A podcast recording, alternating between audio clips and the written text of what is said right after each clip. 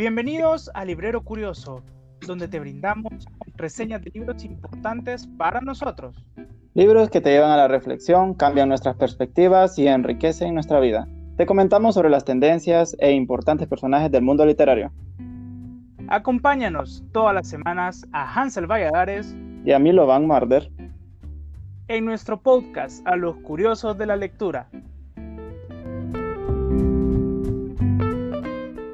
Saludos a todos, a los que nos están escuchando en este nuevo episodio del podcast, eh, quien nos acompaña Hansel López. ¿Qué tal estás, Hansel? Muy bien, Milovan, eh, alegre de estar con vos nuevamente en, en, nuestro tercer episodio de este podcast que es Librero Curioso y, por cierto, feliz año nuevo. Feliz año nuevo, Hansel, y espero que la hayas pasado bien. ¿Qué tal la pasaron con tu familia? Gracias a Dios, tranquilos, en casa, y pues con muchas expectativas para lo que se nos viene este año, Milo. Ok, esperemos que ya este año pues sea mejor para todo el mundo y que incluso este proyecto también empiece a correr. Ansel Valladares, el día de hoy te traigo un libro especial. Un libro que ha marcado historia y que, y que se ha convertido en un libro referente de la literatura africana. Milo, ¿cuál es el nombre de este libro? El libro se llama Todo se desmorona de Chino Achebe. Ese libro es conocido como uno de los pioneros de la literatura africana. Es un libro que se escribió en 1958, hace aproximadamente 63 años.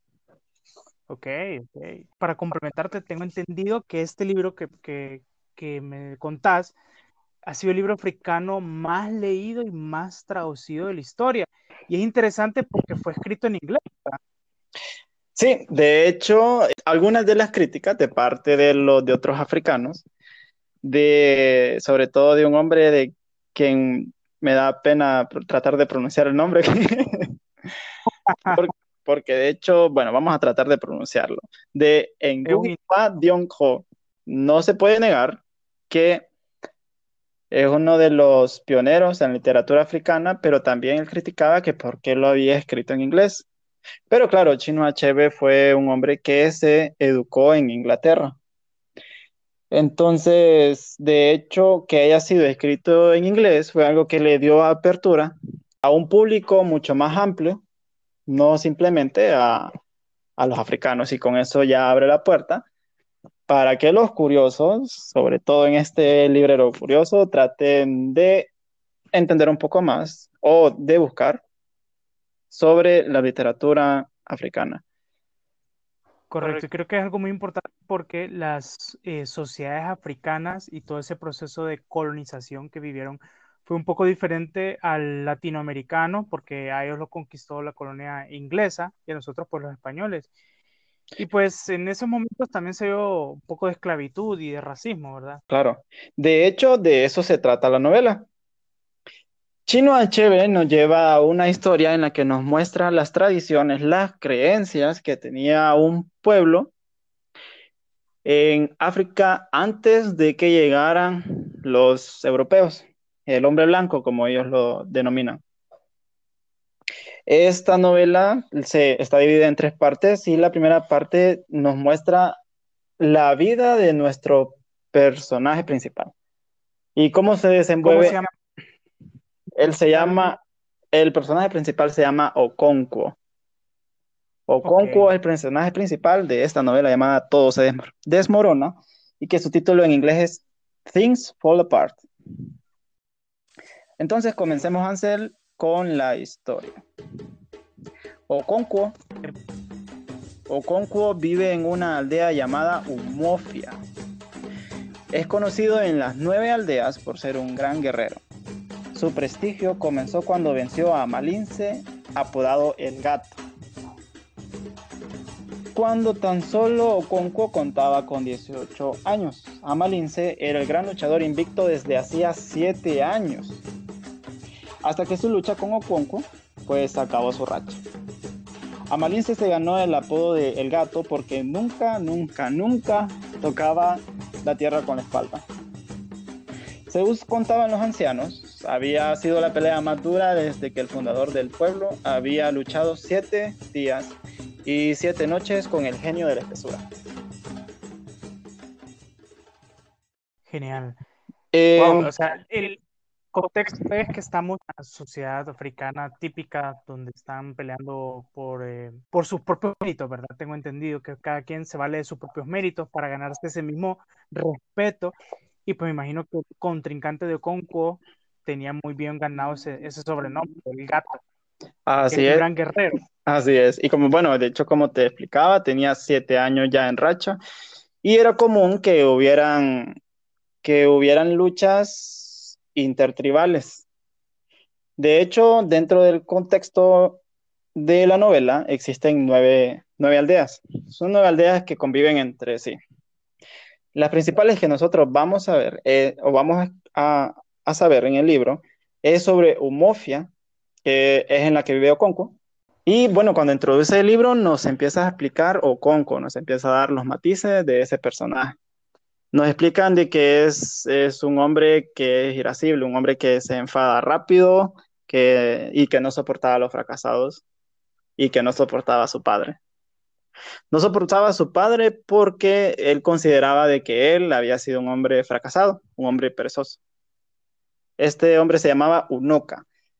Ya habían pasado 10 años de la muerte de él cuando comienza la novela, pero Okonkwo siempre lo tiene pendiente como es mi contraejemplo, yo nunca me quiero parecer en nada a él. De hecho, se Quería, enoja, alejar- quería alejarse de todo lo que había sido su papá. no quería no parecerse, lo- sí. De hecho, cuando alguien quería tratar de compararlos a ellos, pues se enojaba. Y era el momento en el que él perdía los estribos. Entonces, otra, e- esa es una de las cualidades más importantes de Okonkwo, porque fue algo que a él lo llevó desde muy pequeño a tratar de hacer todo lo posible para no parecerse a él, y eso significaba trabajar desde pequeño. En la novela dice que de los 13 años él comenzó a trabajar y como el papá solo cuando le llegaba dinero, que era muy raro que le llegara dinero, se compraba vino de palma y lo- se empezaba a divertir con los amigos y ahí lo gastaba. Entonces, desde muy pequeño, Okonkwo empezó a trabajar y que de hecho nos cuentan en la historia de que él se hizo cargo incluso de la familia, incluso de Unoka, el papá. Eh, Okonkwo fue un hombre que, aparte de ser conocido como gran guerrero, pues también era conocido como un gran agricultor. Eh, llega a tener su riqueza en base a esto. Claro, riqueza dentro del contexto, ¿verdad? Eh, muestra que realmente se le valoraba mucho a él en la, en la aldea. Y una de las cosas que él agradecía es que no se valoraba por el papá, por lo que hacía el papá o por lo que hacían los familiares, sino que eran por sus propios méritos. Por eso ellos tenían un, de hecho, ellos tenían una pequeña frase que ellos decían que si un niño se lava las manos puede comer con los reyes. Wow. Entonces, de hecho, lo bonito de la historia, Hansel, es que te, te, te adentra en el contexto de las aldeas, cuáles son las creencias, cuáles son todas las costumbres, las tradiciones que tienen ellos, eh, las fiestas. Es una historia que es rica en personajes. Eh, no falta el chamán o la, sacer- la sacerdotita, la sacerdotisa. Sí. Y nos faltan también esas historias que, que son parte del folclore africano. Chino Achebe, él provenía de, de Ikpo. Él se basa en, en la historia según lo que había vivido el papá. Chino Achebe nació en 1930.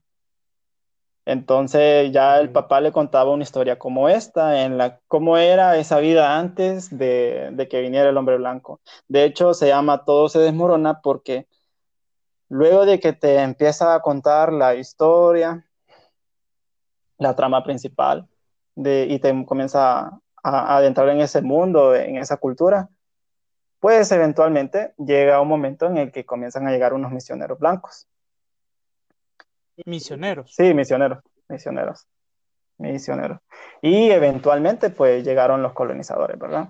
Entonces se ve el cambio que hubo, Contraste de, de todo lo que es tradicional, típico de su pueblo, de esas tribus, a lo que viene a ser la colonización, ¿verdad? sí, y que vienen esas personas pues prácticamente a entrometerse en la vida de ellos.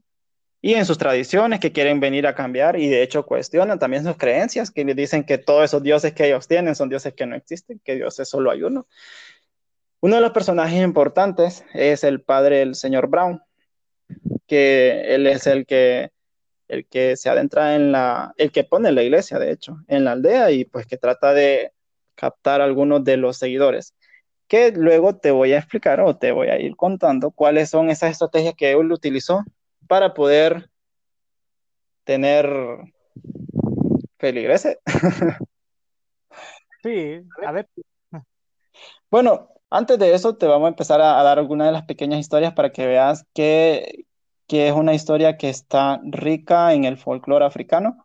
Por ejemplo... Ok, antes, antes Oconco, esto es una historia eh, ficticia. Sí, claro. No es una historia bastante Claro, o sea, no es una historia real, pero lo que trata de hacer el, autor es contarte un poco acerca de las, tanto las tradiciones africanas como el proceso de, de colonización y pues la religión, como entró en, en África. Así es. De hecho, te podés, podemos decir que un análogo latinoamericano sería 100 años de soledad, en el que vos podés ver las tradiciones, las creencias latinoamericanas, y que de hecho, pues por, esa es la riqueza de, esa novela. Un día Oconco estaba tratando de dormir y sentía que le estaba un mosquito sonando por el oído. En ese momento, Oconco recordó una de las historias que le contaba a su mamá cuando estaba pequeña, cuando le preguntó que por qué le hacían así los mosquitos. Y la mamá le contó de que era porque una vez el mosquito llegó donde la oreja y le dijo, oreja, ¿te querés casar conmigo? Y la oreja se empezó a reír y a reír y a reír y a reír y le dijo, ¿cómo es posible? Y dice, ¿y es que acaso vas a, sabes cuánto vas a vivir y que te querés casar conmigo? Y se rió y se rió y se rió y se cayó incluso la oreja. Entonces cuenta la leyenda que el mosquito cada vez regresa todas las noches a decirle a la oreja que todavía sigue vivo. Y así... Tengo entendido que este libro está lleno de ese tipo de frases, ¿verdad? Ese tipo como africanos, bien así, bien, bien extraños para nosotros. Sí, así es, no, y es lo bonito, realmente es una historia que te va a gustar mucho, o a cualquiera que la lea, y de una de las cosas que también me gusta, que al inicio decía que sí, está bastante sencillo como estaba escrito, pero de hecho es algo que le dio bastante apertura, y por eso es un libro que se fomenta en los adolescentes, sobre todo de habla inglesa, en Estados Unidos y en Inglaterra. En el colegio se les pone bastante esta novela para introducirlos en la, literatura. De cabecera, ¿verdad? Que no debe faltar. Ah. Tengo entendido inclusive que Nelson Mandela en prisión lo leyó y que inclusive fue una inspiración para él. Así es. Voy a contar otra, bueno, una de las muchas historias que vas a ver en, en la, en la novela, que me impactó porque de hecho vas a ver varios contrastes culturales con el de nosotros, que nosotros lo vemos inconcebibles, pero para ellos era algo normal. Entonces uno de esos que eh, Okonkwo, no sé si lo había mencionado, tenía tres esposas y tenía nueve hijos. Ok, eh, pasaba ocupado. Una de las esposas se llamaba Ekwefi y de hecho, Equefi había tenido, era la más joven de sus esposas y había tenido un problema con, los hijos que ella tenía. Cada vez siempre se le morían bebé. Todos los niños, niños se le morían bebé. Y pues, de hecho, llegó a tener, eh, bueno, Equefi vio que llegaba su cuarto hijo y, y morían a los 10 meses, 8 meses su quinto hijo moría, Equefi pues estaba desmoralizada, ya no sabía qué hacer y una de, lo que hacía era tratar de ponerle un nombre que pues que tratara de significar algo que le pudiera ayudar al niño a poder, a poder vivir. Uno de esos que le puso los nombres, te voy a comentar, se llama Om, Ombumbiko, que significa muerte te lo suplico. Wow. Pero pues la muerte no hizo mucho caso a, a Ombumbiko y pues murió en el decimoquinto mes. La siguiente, a ella, ella le puso un nombre que era Osoemena y significaba que no vuelve a ocurrir otra vez. Y pues lastimosamente murió en el undécimo mes.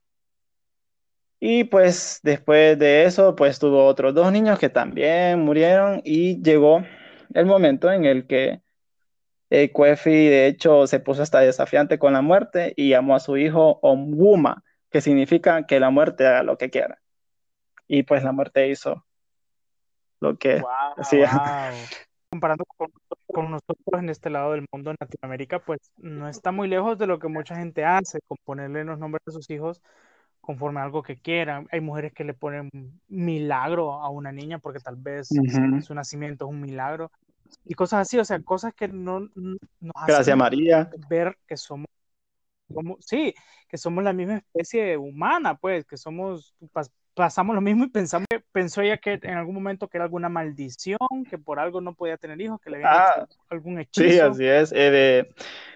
Todos sí somos los mismos, pero, pero con televisión somos los mismos, Hansel, que así como aquí pues le sacan los culucos a los niños, pues también ahí tienen sus creencias. Tiene mal de ojo. Le mal de ojo. Eh, fíjate que otra de las, ya siguiendo contándote lo de Ecuefi y pues su triste desgracia que siempre se morían su hijo, de hecho, si no mal recuerdo, la novena hija se llamaba Esigma. Esigma fue la niña que pues logró sobrevivir. De hecho, lo bonito de todo esto es que antes de introducirte en toda la historia de ella y sus desgracias con sus hijos, es que te dice que la, ella, Ecuefi, andaba en el mercado y estaba hablando con una de las mujeres. Que de hecho, esa mujer con la que está hablando ella en el mercado, en el día, pues era una señora común y corriente, pero en la noche era la sacerdotisa y ella era la que se le metía a uno de los dioses y ella comunicaba cuando ella hablaba, no, era ella la que estaba hablando, era uno de los dioses. Entonces ella le preguntó que cómo estaba Sigma, porque Sigma desde muy chiquita ella la estimaba mucho, también la quería mucho. Y le dijo, no, le dice, pues parece que Sigma llegó, no se me va a ir, le dice, pues ya tiene seis años. ¿Por qué? Bueno, me gusta que tan sencillo y como evidencia que pues hasta común, de hecho, que murieron los niños chiquitos. Tienen esos mismos partos muchas veces, o de las mismas enfermedades. Sí. Eh, de hecho, entonces, cuando, regresando a la historia de, de Cuefi, cuando ellos miraron que siempre se morían sus hijos, ellos dijeron, pero ¿qué es lo que está pasando? Entonces fueron a un chamán para que el chamán les dijera qué era lo que estaba pasando. No, es que esto es un okbange. Un okbange es un demonio en forma de niño que se mete en la matriz de la niña, de, de la mamá, y luego nace y muere, siempre para estar haciendo sufrir a la mamá. Entonces, lo que tenemos que hacer es ahuyentar el okbange. Entonces dijo de que si el próximo niño moría era porque era un okpange y lo que tenían que hacer, esa parte es un poco fuerte porque le dice, tienen que, lo tenían que golpear, golpear el cadáver, porque él decía que el, cadáver era el okpange, sí. Y después lo tenían que arrastrar, lo arrastró, y después lo fueron a sepultar incluso, y él le dijo que el okpange no tenía por qué regresar. Después de eso, pues, fue cuando nació encima y pues parece que funcionó. Entonces, em, sí, de hecho, otra de las costumbres que había era de que si nacían gemelos, tenían, eh, era de mal augurio y tenían que matarlos también. Había muchas, habían varias creencias. Gemelos. Sí, habían, sí, habían varias creencias que así los vas a ver, que vas a ver ese contraste.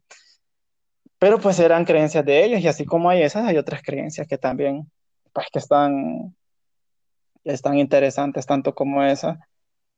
Pues Okonkwo en su aldea había ganado el respeto y el prestigio, y por eso le correspondió cuidar a un niño que se le fue entregado a Umofia, a la aldea de ellos, en cambio a, una falta que había tenido otra aldea con ellos, porque habían matado a una mujer de Umofia, y ellos habían exigido que para que no hubiera guerra, pues tenían que darle una, una mujer virgen y a un muchacho, a la aldea de Umofia. La mujer virgen, pues quedaba para el que, al que le mataron la esposa. Y el otro muchacho, pues iban a decir después qué era lo que pasaba. Ese muchacho se llamaba Ikemofuna. Ikemofuna, pues de, em, quedó a cargo de Okonko, mientras los ancianos decidían qué es lo que iban a hacer con él. Claro que pasó el tiempo y pues Okonko le agarró bastante estima a Ikemofuna porque veía que era un muchacho bastante inteligente y que tenía muy buen carácter, que le gustaba trabajar, le agarró un gran cariño, al final fue como su hijo adoptivo.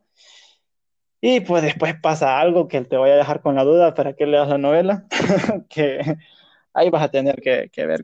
Una de las cosas bonitas, Hansel, que se ven, pues como te decía, las tradiciones y las creencias que tiene el pueblo, otra, los juicios, problemas que habían en la comunidad. Hay un ejemplo de, de un juicio que tienen los ancianos, eran los jueces, ¿verdad? Los ancianos son los sabios y la autoridad de ellos son los que prevalecía ante la de cualquiera. Dan varios ejemplos, de hecho, de los problemas que se daban, los problemas comunales. Y uno de ellos es que llega un hombre exigiendo que estaba enojado porque los hermanos se habían llevado a la esposa de él. Entonces eh, tenían a los hermanos, la esposa, y tenían también al, al esposo. Y primero habla el esposo, diciendo que se habían llevado a los hermanos a su esposa, que ellos no tenían el derecho porque era su esposa y bueno, Después, cuando le exceden la palabra a los hermanos, se dice, bueno, nosotros nos llevamos a nuestra hermana porque este hombre todos los días le pasaba pegando a la mujer, le dice. De hecho, para ellos lo malo no era que le pegaran, porque era común que les pegaran. Sí, era normal que le pegaran a la mujer, pero lo que pasa es que ellos le decían que solo le pasaba pegando. Entonces, que no, pues no tenía por qué estarle pegando todos los días. se la regresaban con la condición que no lo volviera a tocar, porque si la tocaba le iban a cortar. Eso se va la historia, es una historia muy bonita, muy, pero que muy bonita. Se ven todas las creencias, se ven pequeñas historias de, del folclore, así como la que te contaba de, de la, del mosquito. Entonces es una historia que no te va a aburrir en ningún momento y que que realmente se disfruta bastante, bastante en cada momento. Que sí, se escucha muy, muy interesante y que eh, lo que sé también es que te da ambos puntos de vista, tanto el punto de vista de la parte tradicional, la parte de, todo lo que son las fiestas, todo lo que son las creencias de una tribu africana, tanto las buenas como las malas.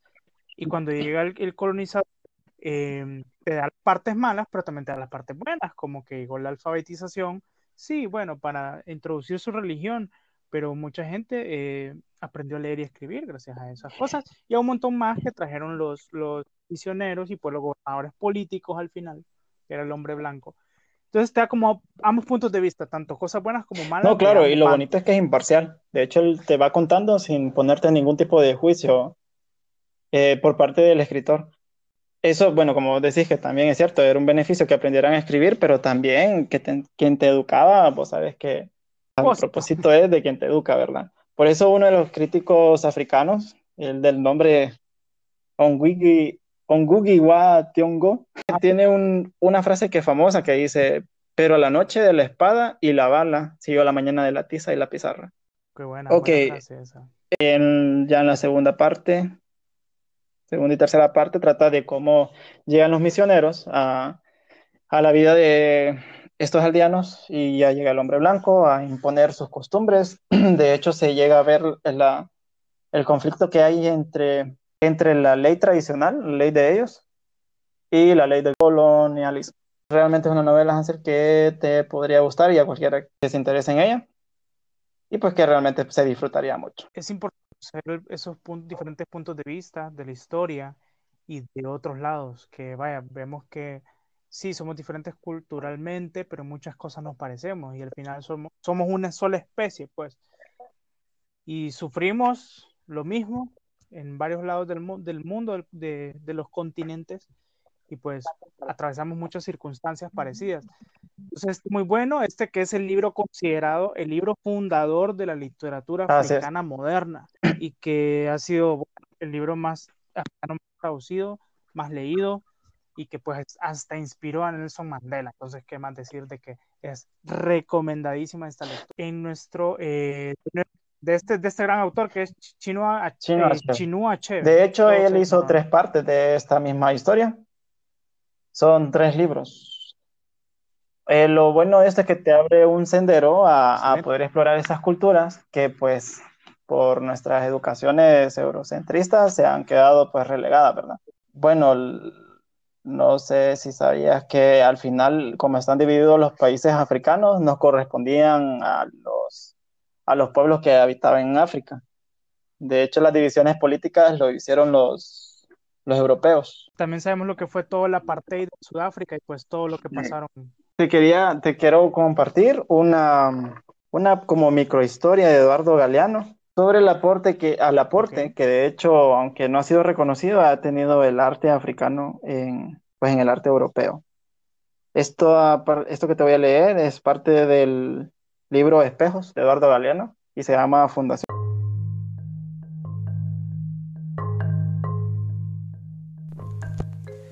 Desde siempre los escultores africanos tallan cantando y no para de cantar hasta que concluyan sus obras, para que la música se meta en ellas y en ellas siga sonando. En 1910, Leo Frobenius quedó visco ante las antiguas esculturas que encontró en la costa de los esclavos.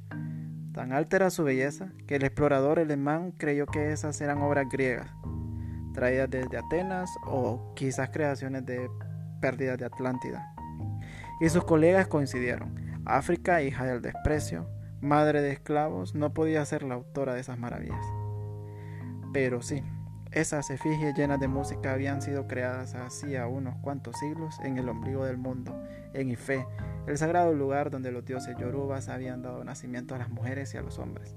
Y en África había seguido naciendo un manantial incesante de arte digno de ser celebrado y digno de ser robado. Parece que Paul Gauguin, hombre bastante distraído, puso su firma en un par de esculturas del Congo, un error que fue contagioso. A partir de entonces, Picasso, Modigliani, Klee, Giacometti, Ernst, Moore y muchos otros artistas europeos también se equivocaron y con frecuencia. Saqueada por derecho colonial, África ni se enteró de lo mucho que le debían las más deslumbrantes conquistas de la pintura y la escultura en la Europa del siglo XX.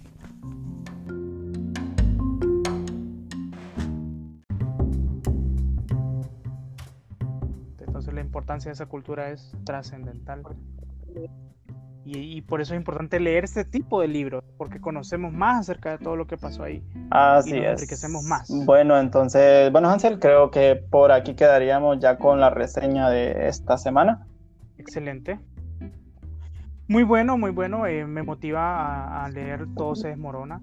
Y pues a leer esa trilogía de Chino Cheve sobre todo esos conflictos que se dieron en África. Y como te decía, es importante conocer ah. estos puntos de vista. Es un libro bastante pequeño. Más. De hecho, anda alrededor de unas 200 páginas. Así que con esto acabamos. Hansel, hasta la otra semana. Es un gusto, Milovan, como siempre. Es un gusto a todos también que nos acompañen. Síganos sintonizando en sus plataformas favoritas. Un fuerte abrazo a todos.